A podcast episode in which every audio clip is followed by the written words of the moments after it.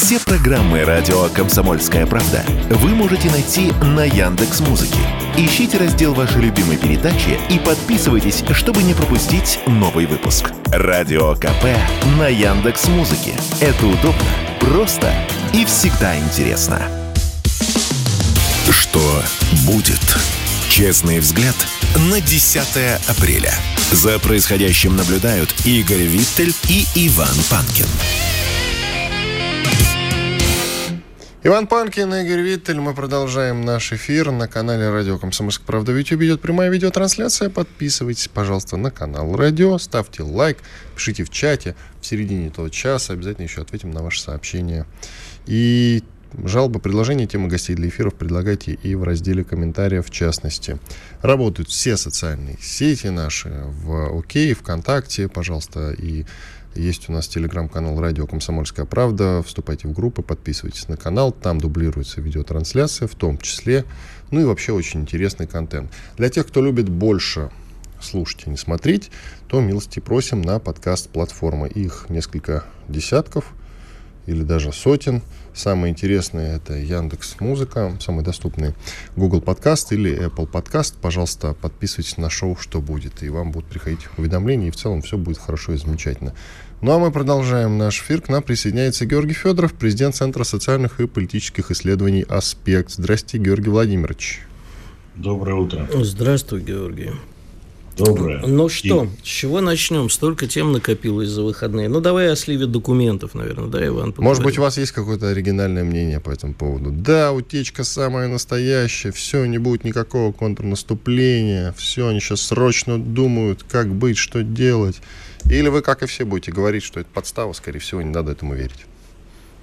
Да нет, я буду говорить, что, скорее всего, это реальные документы, но проблема в том, что они э, должны будут использоваться для внутреннего э, американского, так скажем, эстеблишмента, для влияния внутри политической ситуации внутри США. То есть эти документы, они бьют не столько там по Украине, по России или там по, так скажем, планам а, контрнаступления, они бьют по конкретным чиновникам в Пентагоне, по конкретным э, людям, которые ответственны за секретные, так скажем, документы, по спецслужбам. И в этом отношении такая вот нестабильная ситуация внутри Соединенных Штатов Америки, она, США, она, э, как бы сказать, будет использована в том числе в каких-то политических раскладах на будущих президентских выборах. То же самое это в одну линию, можно сказать, э, как и арест Трампа. А знаешь, что меня вот э, заставляет верить в то, что это настоящие документы? Ну? Тут а, поделись. Э, делюсь. Значит, э, опять, как и много лет назад, помнишь историю, что американцы прослушивали европейских политиков, Меркель прослушивали? Ну, это начало десятых годов, э, да. до Сноудена как Да, раз. вот в этих документах сейчас говорится о том, что американцы прослушивают, прослушивают не только своих врагов, а и своих союзников, и основной там был, главный раздел был посвящен Южной Корее а, которую они слушали, чтобы понять, готова ли Корея поставлять Украине оружие или нет. А вот все-таки э, такая деталь, а может ее добавили для правдоподобности, то есть как бы документы не настоящие, а вот такой, вот видите, мы сознаемся в страшном, да, и вот, вот теперь, если вы поверите в это, то и поверите и в остальное. Я не знаю, а, вопрос-то Георгию, скажи, пожалуйста, ты видишь а сейчас э, ухудшение или улучшение отношений э, Соединенных Штатов со своими союзниками? Ну, э, во-первых, я согласен с Игорем в том смысле, что это настоящие документы не только по этим, так скажем, вещам, связанных с Южной Кореей, а я вижу еще довольно-таки серьезный имиджевый урон – который несет любой слив. И в любых спецслужбах всегда взвешивают, какой должен быть слив, как он должен происходить, чтобы не подставить имидж и, так скажем, честь той или иной службы или того или иного государственного органа. В данном случае я вижу, что у США с союзниками пока ровные отношения. То есть такого критического ухудшения нет. Но надо понимать, что, судя по всему, что происходит э, вообще в Соединенных Штатах Америки, Игорь лучше меня знает, он там жил, но тем не менее э, кризис явно налицо. Вот это вот э, предвыборная уже как бы кампания, которая идет, да, против Трампа, против Байдена, от Байдена, а Байден атакует трампистов, трамписты атакуют Байдена. Исходя из этого, можно и в эту общую, как бы сказать, логику и вложить э, эту ситуацию. Ну и, конечно же, надо понимать, что такой слив, он не улучшает отношения с союзниками, потому что союзники скажут, ну вы что, охренели, что ли, мы там вам так доверяли, а вы тут какие-то, так скажем, вещи, связанные с прослушкой или еще с какими-то вещами, кстати, по Украине делаете. Конечно же, это не хорошая история для американского истеблишмента спецслужб. Вы хорошо сказали про то, что это имиджевый удар. На самом деле мы не задумывались об этом, а ведь действительно, вот представим себе Министерство обороны да, России. Представляешь, вот если прошла такая новость, это же действительно большой удар по ведомству. И я думаю, что там то же самое. Но на самом деле э, э, в этих документах есть и по поводу нашего Минобороны. И, э, видимо, это было слито неспроста, если это было слито потому что там в документах проскальзывает и то, что американские шпионы, они пронизывали не только своих союзников, но и врагов, и что прямо и наши ЧВК, и даже наши Минобороны, там есть американские шпионы, говорят они. Так что это удары по нашему а, имиджу, зачастую, ну, если кто-то поверит в эти документы. Ну, по поводу... Э, можно я секундочку? Да, конечно. конечно. Да, вот по поводу ну, шпионов американских Министерства обороны, ну, ни для кого секрет, что, так скажем, то, что там в этих документах говорится, что у нас есть какие-то шпионы или какие-то, так скажем, агенты влияния, но это тоже провал американских спецслужб, потому что и американское Министерство обороны, потому что, как правило, так скажем, э, даже если такие люди есть или там агенты, да, то об этом не трубят на каждом шагу, потому что понятно, даже если это слив, предположим, какой-то, да, но тем не менее, наши в Федеральной службе безопасности, СВР, они будут профилактировать. Контрразведка будет работать по этим документам. Это если они есть, Георгий, понимаешь? Ну, не, а если нам слить, что они якобы есть, то тогда это вот уже совсем другая история. Я, хочу, я бы, конечно, очень хотел надеяться, то, что нету и не, и не должно быть. А, ну, предатели Родины, к сожалению, иногда находятся, но я думаю, что все-таки так. Я в проброс только. CNN сообщил об изменении военных планов Украины из-за утечки разведданных. Просто интересно. Ну, я предполагаю, например, что это самое... Они решили, что не наступать, просто у них нет сил, а для этого говорят, что вот не будут наступать, потому что документы слили. Например, так, Георгий. Ну, я согласен. А, опять-таки, если а, изучать такие сливы, которые происходят или происходили в мире до этого и спецслужбами, то спецслужбы так, так скажем, не подставляются. То есть сливы происходят аккуратно, через какие-то, так скажем, службы или средства массовой информации, либо это идет по каким-то тайным Э, так скажем, каналам. В данном случае, еще раз говорю, что э, такие случаи же тоже были, когда там какие-то сотрудники правоохранительных органов или там спецслужб просто оставляли где-нибудь в кафе документы. Мы знаем Сноудена, который тоже, так скажем, много что э, поведал миру, да, и в этом отношении это, конечно, удар по, все-таки я стою на том, что это удар по, э, так скажем, Министерству обороны США, и, и, конечно, они сейчас, у них там разбор полетов идет очень серьезный. Да, невозможно сейчас для того, чтобы сохранить, так скажем, собственное лицо, говорят, что это все контролируемая утечка, что все это, как бы сказать, в рамках какой-то стратегической задачи. Но я считаю, что э, лажают не только там какие-то мелкие чиновники, но и на большом уровне, в том числе и в такой великой и могучей стране, как Соединенные Штаты Америки. А скажи, пожалуйста, вот у меня существует теория, а, недавно появилась, прямо вот сегодня, а, под которую, в общем, этот слив вполне подходит. Значит, э, а давай посмотрим на все новости, которые вбрасывались в инфопространство про коварных русских, которые вот-вот сейчас будут атаковать, например, Молдавию. А чего не состоялось? Мы с тобой это в эфире, кстати, обсуждали же Приднестровье, насколько я помню. А вот эти все новости, они вбрасываются для того, чтобы отвлечь внимание, потому что на самом... Почему не состоялось наступление? Ну, мы там были вынуждены 40-тысячную группировку э, двинуть к Молдавии, чтобы, значит, э, защитить, э, перекрыть русским Приднестровье. Почему не состоялось э, украинское контрнаступление здесь? А документы слили. И так каждый раз находится причина формальная, А чтобы э, инфу о том, что вот сейчас будем контрнаступать, ее за, как бы, забросать лживыми новостями. Ты как к этому относишься? Ну, это слишком сложная схема просто, потому что, э, еще раз повторюсь, есть в любом информационном, так скажем, сообщении, в любых там каких-то сливах, не сливах, есть плюсы и минусы. То есть в данном случае э, это контрступление так много анонсировали, что теперь отказываться э, в информационном пространстве, даже, э, так скажем, говорить, что это из-за слива документов, это бьет в том числе и по э, боеспособности, я не побоюсь этого слова, вооруженных сил Украины. Это раз. А во-вторых, я могу сказать так, что я не скучаю, что вот сейчас они как раз говорят, что нет, нет, нет, мы не будем наступать в связи с э, такими вот э, этими документами, но на самом деле они продолжают готовиться э, на контрнаступление. И, кстати, по поводу Приднестровья там тоже еще ничего не ясно. Это горячая точка, которая рассматривается нашими геополитическими противниками как одна из таких возможных так сказать, точек удара по нам, в том числе и по нашей группировке. И там очень огромное количество складов и боеприпасов, которые так нужны э, воюющим странам. Странам. Георгий Владимирович, оставайтесь с нами, пожалуйста. Через две минуты продолжим разговор. Георгий Федоров, президент Центра социальных и политических исследований ОСМЕК. СПЕК, господи. Иван Панкин, Игорь Виттель. Сейчас сделаем двухминутный перерыв, после этого продолжим наш эфир. Сколько у нас там секунд осталось? 10 секунд остается.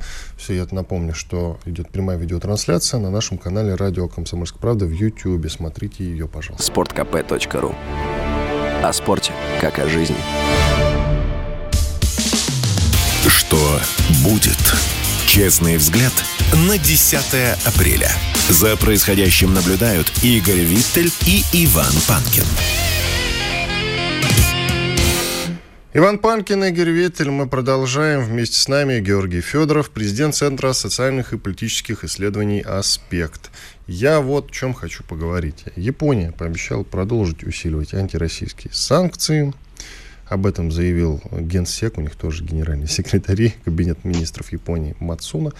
И вот э, что интересно, это ведь не только потому, что они являются там полным сателлитом Соединенных Штатов Америки, как бы странно это не звучало, и как бы пошло это не звучало. Но мне кажется, это для них исторический шанс сейчас, правильно ли мне кажется, Георгий Владимирович, исторический шанс, что если вдруг Россия проиграет, то они наконец могут себе вернуть острова. Поэтому они все-таки идут на усиление санкций, ведь они им не выгодны. Речь же идет о том, что мы можем их вообще лишить вылова рыбы, то есть ставки, э, в принципе, ставки высокие-то в этой игре, но тем не менее они идут на обострение. А можно я только добавлю, чтобы Георгию было еще сложнее отвечать? А вылов рыбы это, конечно, важно, но мы до сих пор радостно говорим, а вот Япония продолжает покупать у нас нефть и газ, они не вышли из Сахалина-1 из Сахалина-2, да какого черта? Давайте Ты прав, выкл... более того, они же потолок цен нарушили, кстати. Да, в феврале. То есть они закупали у нас энергоресурсы дороже. Ты прав абсолютно. Да. Георгий, Георгий расскажи нам.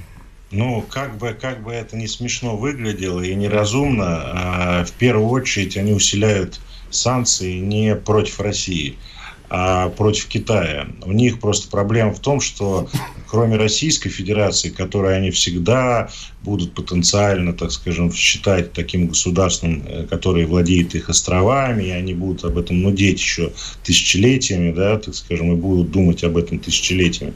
У них на глазах происходит довольно-таки серьезный союз между Россией, которая не очень хорошо, так скажем, с, с, э, с их точки зрения поступает, и Китаем, который будет получать ресурсы, который получает стратегического военного партнера и так далее. И в данном случае они, э, как Китай и Япония, они непримиримы в геополитическом плане. И тут не только рыба, да, так скажем, тут серьезнее ситуация.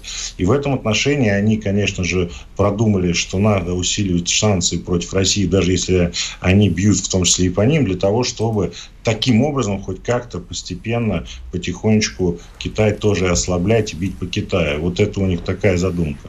Я думаю, что, конечно, кишка у них тонка по Китаю бить. А скажи, пожалуйста, меня вот очень сильно беспокоит Гондурас, то бишь Польша. А, объясню почему. То есть я все пытался понять, что Зеленский туда поехал, вроде денег они всех получили, какие только можно. А вооружение тоже, причем Польша страдает по этому поводу.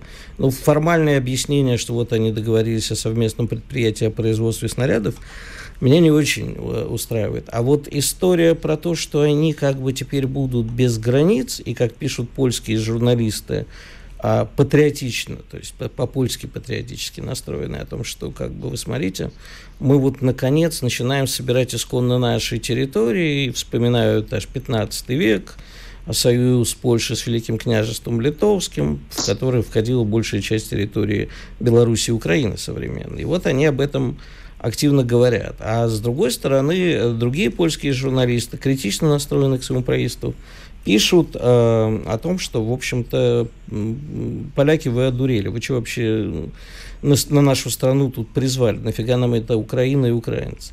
Скажи, пожалуйста, а ты видишь какую-нибудь вот идиотскую ситуацию? Мы сейчас с Иваном в перерыве обсуждали, и вот Иван не очень верит. А я предположил, ну, может, они как бы собираются создать некое союзное государство, хотя бы э, Западная Украина формально попадает в состав Польши и, соответственно, становится таким образом членом НАТО. Ну, смотрите, действительно для Польши, особенно для шовинистских кругов, кругов Польши, это единственный шанс на расширение и на забирание своих в кавычках, конечно, исторических территорий. Такого шанса у них больше не будет. Естественно, внутри Польши существуют силы, которые просто реально понимают, что там Медведев, Путин, другие наши высокопоставленные чиновники говорят, что Украина, ну, фактически, что одна из целей всей специальной операции – демонтаж не просто э, политической системы, а, возможно, и украинской государственности.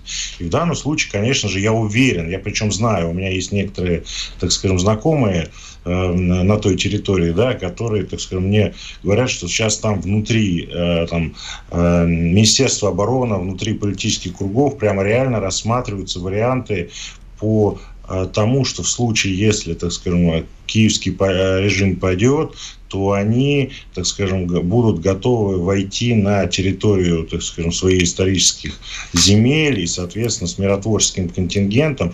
А, про НАТО пока еще речи не идет, но то, что они будут контролировать эти территории, это 100%, вернее, они хотят контролировать эти территории 100%. Просто он, один такой националист польский э, говорил, что нам территории нужны, но куда фауну девать, извините за такое грубое. Нет, слово. нет, нет, все правильно, да. А вот, фауна-то там... уже давно вся в самой Польше или через Польшу проехала дальше? Да, и в данном случае открытие границ, естественно, этим будут пользоваться кто? В первую очередь не харьковские жители, не Днепропетровские, а скорее всего вот именно те э, западные э, западенцы, которые, так скажем, поймут, что в случае, если там что-то произошло и киевский режим начинает, так скажем, организировать, уезжать Польши и дальше туда, в Европу, фактически, так скажем, отдаваясь в руки э, полякам. Да? И в этом отношении формирование такого, такой Речи Посполитой новой, оно э, не встретит, например, сопротивление со стороны России, просто потому что, ну, так скажем, мы будем заняты другими делами на востоке Украины. И в данном случае, конечно, э, это может привести к серьезнейшим последствиям с точки зрения польской государственности, потому что там Европейский Союз и так уже недовольно скрипит зубами по поводу польских инициатив, да, и не только, кстати, военных, а вообще в целом консервативная вот эта вот э, Польша, она не очень устраивает Европейский Союз, так, нынешний, во всяком случае, да, и в этом отношении, конечно же, многие в Польше тоже понимают, что в случае, если такие планы начнут происходить, и аншлюз какой-то начнется такой тайный э, проходить, то это может привести опять к каким-то таким геополитическим большим разломам.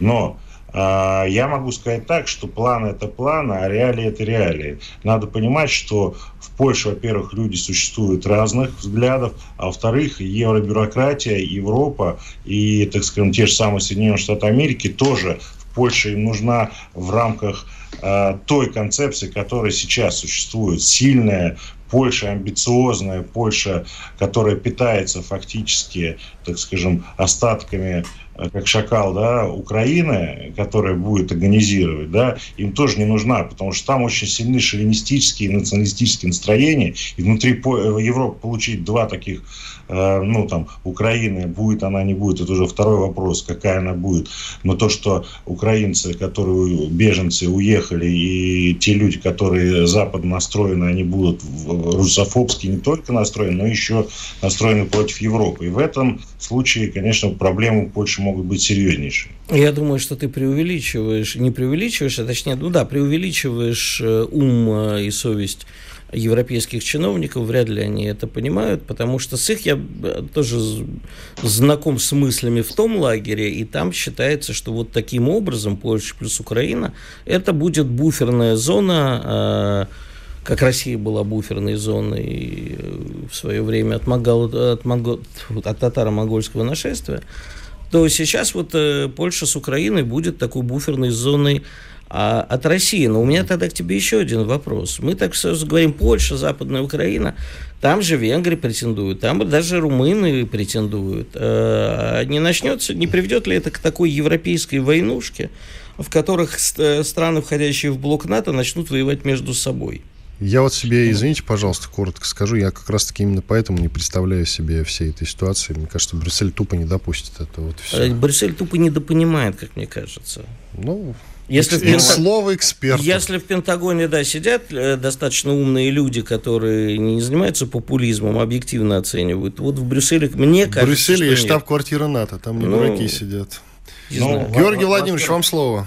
Да, во-первых, друзья, внутри э, блока НАТО бывали такие случаи, когда не просто страны между собой воевали, но и были противоречия, какие-то, так скажем, враждебные действия. Мы можем вспомнить и Турцию, и Грецию. Турция, и Греция, да, Северный Кипр. Да, и мы, мы можем вспомнить, например, э, то, что сейчас противостояние между Турцией, там, например, США в определенных вопросах и так далее. То есть в этом отношении... Но это не вооруженное противостояние, ты чего? Нет, ну оно не вооруженное, но тем не менее оно... Как Противоречие сказать, есть. Противоречие, об этом. Да. То, что касается других территорий, там Румынии э, и там Венгрии, ну, в данном случае я думаю, что э, элиты внутри этих стран тоже рассматривают. Но проблема в том, что Румыния будет занята так скажем, да, и она сейчас занимается тем, что старается в течение вот этих десятилетий э, не часть там Украины, которая сейчас, так скажем, в таком кризисном состоянии поглотить, а поглотить э, Молдавию. Вот это для них Э, номер раз, да, и поглощение Молдавии, э, оно будет, не будет вызывать каких-то вот таких вот очень серьезных противоречий внутри НАТО. Венгрия, она будет смотреть, но она не готова таким действиям, потому что она, так скажем, ну, как бы у нее другая экспанси... политика, не экспансивная. То есть поляки, они занимаются экспансией. Они, так скажем, у них есть родовые травмы, и они в данном случае помнят, ну, или как им кажется, что они помнят, Георгий, у нас 10 секунд. Спасибо вот. большое. И, да, 10 и секунд. Германии, Польша тоже противоречий никто не отменял.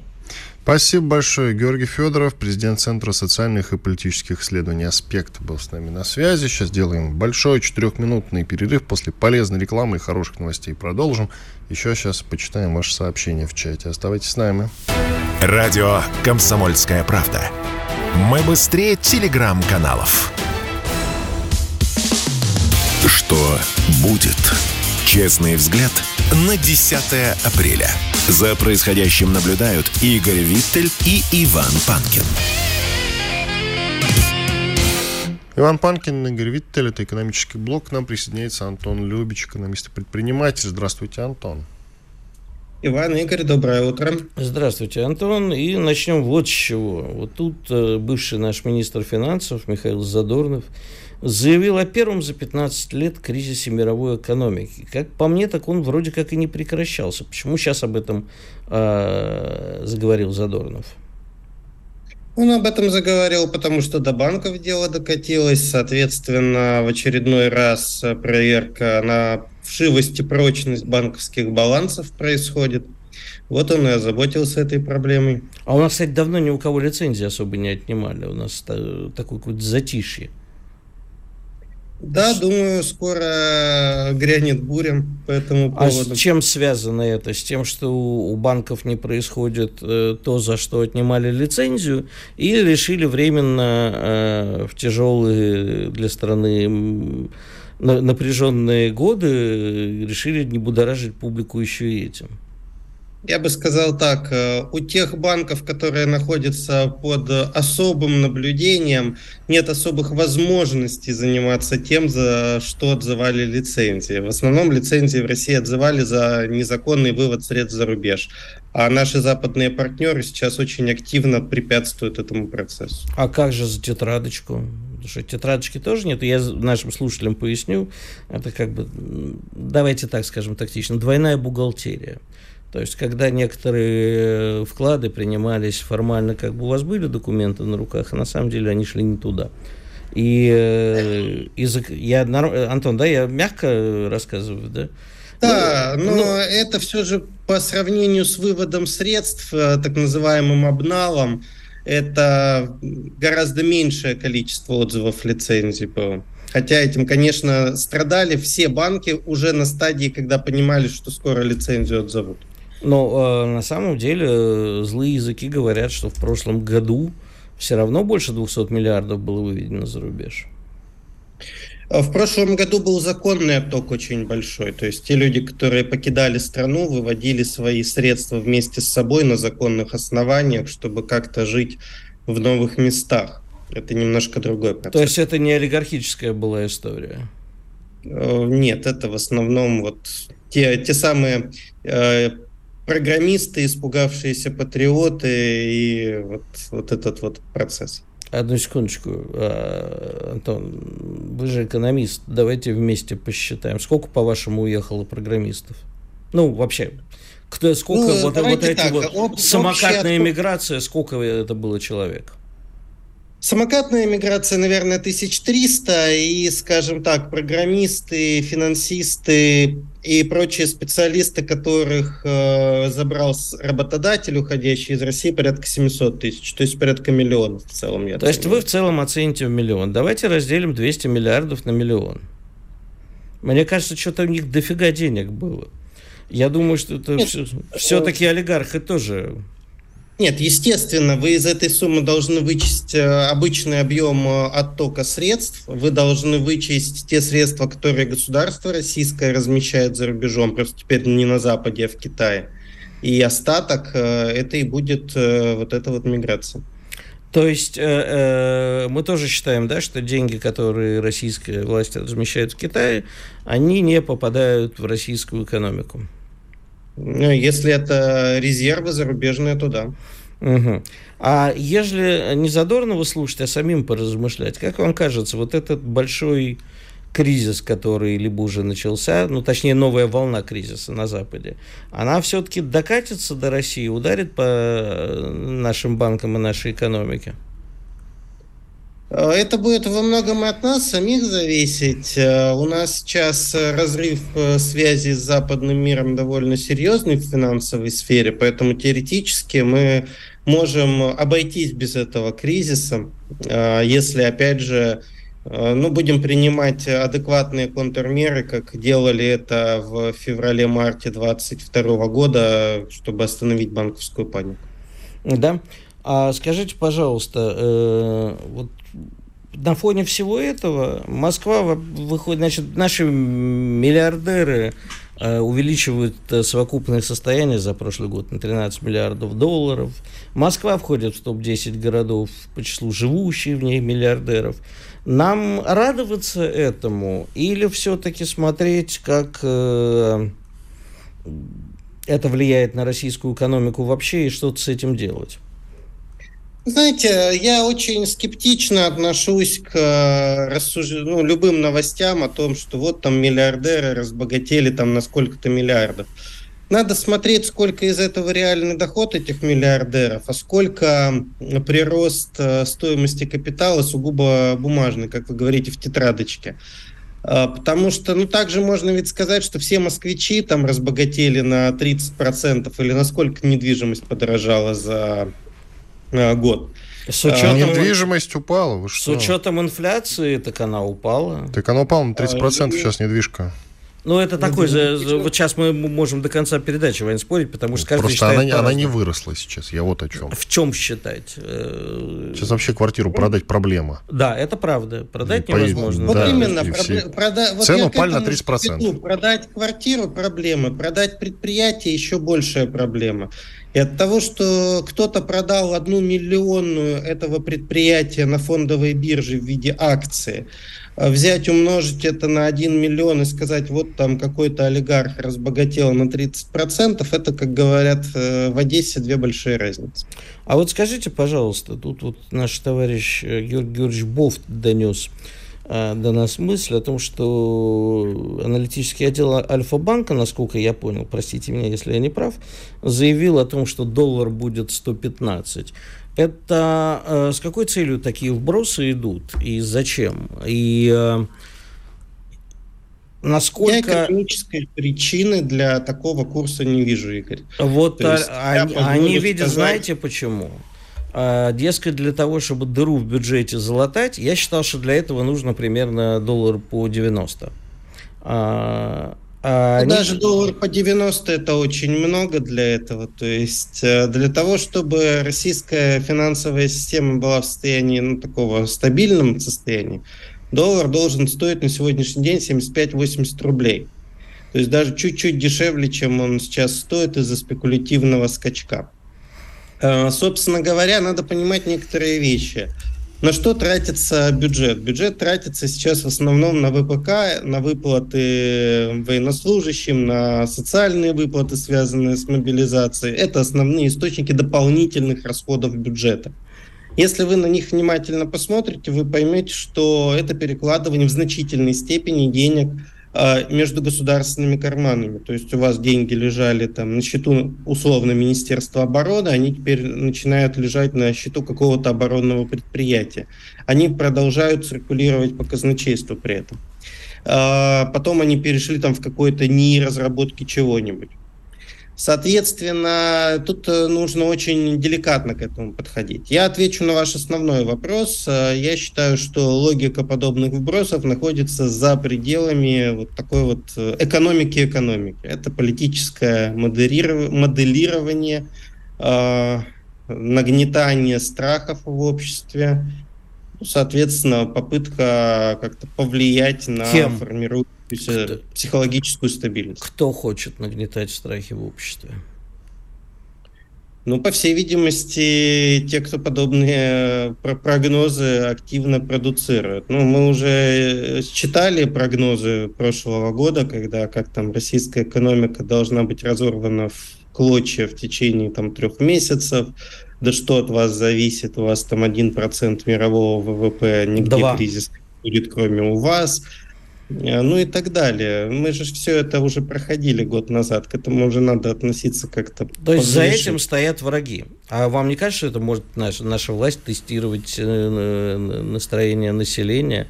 Кстати, тем самым э, запуская самосбывающиеся прогнозы, да, если сейчас народ в ожидании всего побежит опять атаковать банки, то так оно и будет. Это очень удобно делать. Да, это, безусловно, попытка сделать самосбывающийся прогноз. Э, с этим согласен целиком и полностью. Э, вопрос лишь в том, кто его запускает. надо, опять же, понимать, что э, курс – это лишь один из факторов. И вот когда мы с вами рассуждаем, там, при каком курсе, например, будет стабильность, мы с вами закладываем, что есть еще какие-то переменные, которые мы предполагаем будут на каком-то определенном уровне, например, налоговые поступления, таможенные тарифы, уровень импорта и так далее. Социальная напряженность. Социальная напряженность, уровень зарплат, уровень безработицы. То есть а, в реальной жизни все эти переменные меняются одновременно, а не один курс. И поэтому вот такой резкий обвал, он будет э, скорее свидетельством того, что произошло какое-то экстраординарное событие, которое подтолкнуло людей к панике а не к тому, что вот в силу там экономических определенных факторов он взял и резко упал. Нет. А, курс меняется последовательно, довольно спокойно в э, стабильной экономической ситуации. И уж точно там от 80 до 115 там, за месяц никуда не убегает. Спасибо. Антон Любич, экономист и предприниматель, был с нами. Спасибо вам большое. Сейчас сделаем небольшой перерыв, а потом у нас будет очень много интересных новостей. Я, правда, коротко попрошу Игоря уже в следующей части э, рассказать о дефиците бюджета, как мы дальше-то будем военную спецоперацию продолжать. Иван Панкин, Игорь Виттель с вами. Радио «Комсомольская правда». Никаких фейков, только правда. Что будет? Честный взгляд на 10 апреля. За происходящим наблюдают Игорь Виттель и Иван Панкин. Ну что, финалимся на сегодня. Финальный восьмой, ну или четвертый блок. Тут э, телеграм-канал «Толкователь» Павел Пряников пишет. Если говорить цинично и технократически, без всякой пропагандистской шелухи, то очень плохие данные по исполнению бюджета за первый квартал. Дефицит за три месяца почти 2,5 триллиона рублей. Показывают всем нам, в первую очередь, начальству. Все это максимум надо заканчивать летом ликвидной части ФНБ, то есть Фонда национального благосостояния, на затыкание дыр хватит еще месяца на 3-4. А дальше все. Цифры и статистика штука непредвзятая. Уверен, что наверху это понимают лучше нас. Игорь, ну, вероятно, Паша пере, переувеличивает или нет? Смотря что, значит, то, что у нас э, будет дыра в бюджете, порядка трех с половиной триллионов по итогу года, я примерно так себе это вижу, это правда. А насчет того, что надо что-то заканчивать, а Паша это как видит?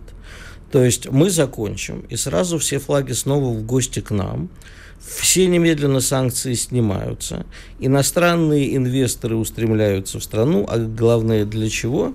Чтобы э, как бы доходная часть бюджета от торговли энергоносителями и прочим, э, то, с чем мы как бы, ну или нас прижали, или мы сами прижались, начинает бурно расти.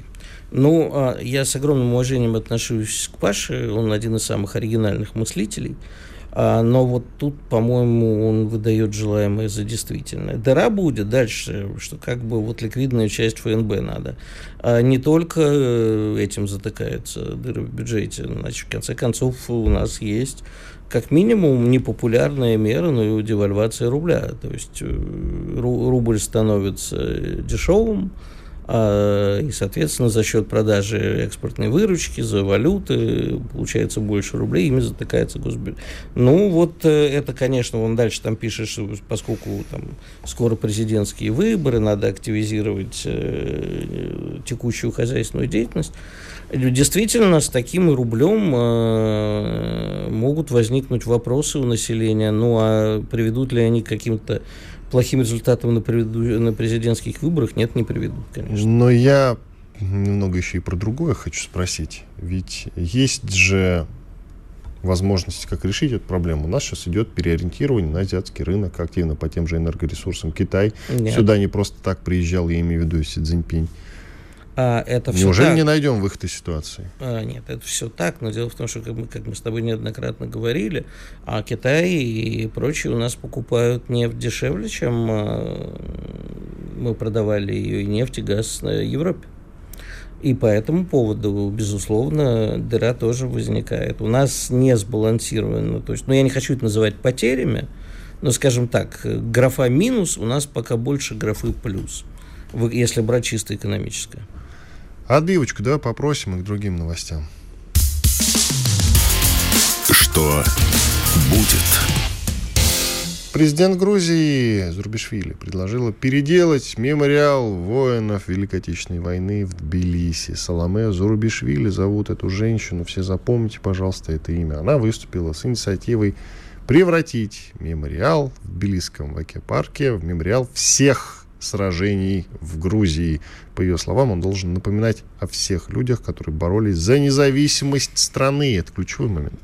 Инициатива, по словам президента Грузии, еще не реализована. Ну, а, тут еще надо, наверное, добавить, что президент Грузии гражданка Франции Соломея Зарубяшвили а э, никому не мешает. Представляешь, у нас бы был президент гражданином другого государства. Вот бы было весело.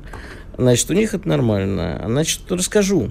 А, вчера ехал в такси Педлан, и вот так получилось, что с хорошим молодым э, грузинским водителем, ну как молодым, ну, помните, он с первого, что ли, года рождения, конца 80-х, ну молодой. Ну, Для по меня молодой. с тобой, да. Да, и вот э, он говорит, ой, а как вы узнали, что я грузин? Я говорю, ну видно же там все. И, короче, мы разговорились именно по поводу этого. И он прямо вот он возмущался как никогда, что что же они сволочи делают, стирают память народа. А, я тебе скажу, что это, конечно, не глаз народа грузинского целиком, но и в Грузии есть э, такие настроения, которые вполне себе, даже среди молодежи, они понимают, что память э, стирать нельзя. Ну, а по Соломее Зурбишвили я бы посоветовал э, тогда поставить отдельный памятник помнишь, мы с тобой как-то тебе рассказывал про последнюю битву Европы, э, что в, на одном голландском острове э, грузинские коллаборационисты, батальон царицы Тамара, когда уже война закончилась, э, вместе с местными голландскими антифашистами восстали против оставшихся немецких частей, которые тоже находились на этом острове, еще несколько месяцев там друг друга мочили. И я мечтал, кстати, взять интервью у командира этого батальона, он совсем недавно умер в Грузии, мне просто было страшно интересно вообще. Вот. Ну, пусть им поставят чего. Когда война закончится, я ни в коем случае не преуменьшаю роль грузинского народа в нашей победе, но вот про это тоже надо рассказывать. Я сейчас проверяю по поводу французского гражданства Соломею Зарубишвили. Второй да. раз вышла замуж за грузинского диссидента и журналиста Жандри Каши, получившего политическое убежище во Франции, а впоследствии продолжившего карьеру журналиста в независимой Грузии. Она гражданка Франции, да? Ну, я пока вот подтверждение, что у нее есть прям паспорт, я пока не вижу. Но, вероятно, я как бы не собираюсь по этому поводу с тобой спорить. Вероятно, и есть, она же известный значит, любитель, ну, слушай, а, а что тебя смущает? Любитель демократии. При, да. Балтике вообще половина всех президентов была с американским или с канадским гражданством. Прекрасно. Она, кстати, да, это еще символичный момент. Она, если кто не помнит, в марте, э, выступая на фоне статуи свободы в Нью-Йорке, поддержала протестующих в Тбилиси. Как раз, да. Да, на потому фоне, что... Это прекрасно. Там, да, слушай, потому что как бы власть в основном принадлежит э, там, парламенту и премьер-министру, а они же все, поскольку это проекты Иванишвили, то это все пророссийские ставленники. Ну, ладно. Давай, знаешь, о чем поговорим? Вечная тема, вечная борьба, что называется она началась сейчас в Италии, а на самом деле у нас идет уже давно. Италия запрещает английские слова и объявляет штраф в размере 100 тысяч фунтов за неправильное произношение слова брускет. Почему фунтов не уточняется? Ведь там евро в Италии, если мне память не изменяет, но почему-то фунтов. Вот, за слово брускета, если не так произнесли, значит, Ну, видимо, штраф. англичане просто чаще всего неправильно произносят слово брускет. Да. Наверняка. Так вот, в чем любопытный момент. Они сейчас начинают бороться с англицизмами. В Италии прям уже настоящую войну объявили. А ведь мы с англицизмом воюем уже очень давно. На самом деле, я вот вечный спор, в котором я участвую, раньше, причем я придерживался мнения, что англицизм это плохо, а сейчас я считаю, что англицизм это неплохо, хотя бы потому, что русский язык спокойно поглощает любые иностранные слова и превращает их в русские. И если мы против англицизма, давайте идти до конца и будем последовательны. Надо тогда отменять все значит, англицизмы, которые есть, начиная со слова «футбол». И не только англицизм, а вообще заимствованные слова. Абажур, например, которое французское слово. Давайте его не будем произносить. С одной стороны, влияние э, английской, англосаксов, культуры англосаксов на европейскую другую культуру, на Италию, на Испанию, на Францию, в которой тоже идет борьба с англицизмами, оно понятно. А, и с этим как возможно, что надо бороться. С другой стороны, я к этому отношусь, что когда собаки делают нечего, на себе известно, что лежит. Потому что, э, ну, вот не настолько серьезный ущерб, э, я думаю, итальянской культуре от э, неправильно произнесенного слова брускетта. И вроде бы казалось глупость какая-то, но вот у меня была история э, лет 17 назад – был я в Лондоне, э, и, значит, там же очень закрываются, пабы в свое время закрывались очень четко, в определенное время, всегда звонил колокольчик, последний заказ. И э, я, сидя в пабе, последний заказ, говорю, мне, пожалуйста, коньячку. на меня смотрит официантка, говорит, у нас нет коньяка. Я поднимаю глаза, вижу, что за спиной стоит целая полка коньяка. Напомню, что пить плохо. И вот э, стоит курвазье. Я говорю, как же, это же коньяк? Она говорит, это в Париже коньяк, а у нас это бренди. Поэтому, если вам не нравится, то вот, пожалуйста, 40 минут до Хитру, еще минут 40 до Парижа, и там, пожалуйста, пейте коньяк. А у нас это бренди. Я говорю, ну вот вы знаете, я вот долго жил в Нью-Йорке, там тоже это называется коньяком. Он говорит, до Нью-Йорка он будет лететь гораздо дольше. А, понимаешь, э, вот на низовом уровне, оказывается, люди вот так вот э, чувствуют. Ну и пусть. Но, слушай, Тебя смущает слово дедлайн, например? Э, нет. Хорошее же слово. Да, абсолютно не смущает. Но смотри, я тогда подкину идею нашим украинским нетоварищам, чтобы они начали пополнять свой бюджет, штрафуя за неправильное произношение слова «поляныса». Вот я сейчас неправильно произнес, по-моему. Понятия не имею. Наверное. Вот. А, нам тоже нужно за что-нибудь вести. Какое есть такое русское слово, которое все неправильно произносят? Только нет, русский ну, человек может произнести правильно. Нет, насчет э, этого я с тобой не могу Хорошо. не согласиться, не поспорить русских слов сложных довольно много. Я считаю, что тогда в рамках борьбы с украинизмами нужно запретить э, в определенном контексте предлоги, э, э, не предлоги, короче, «с» и «за». Вот там «я за тобой скучаю», вместо «я по тебе скучаю». Сразу видно вражина, штрафуем. Или ты откуда? Я с Москвы. Вот сразу вражину штрафуем. Дело в том, что есть еще такое понятие, как говор. Мне на днях звонили мошенники.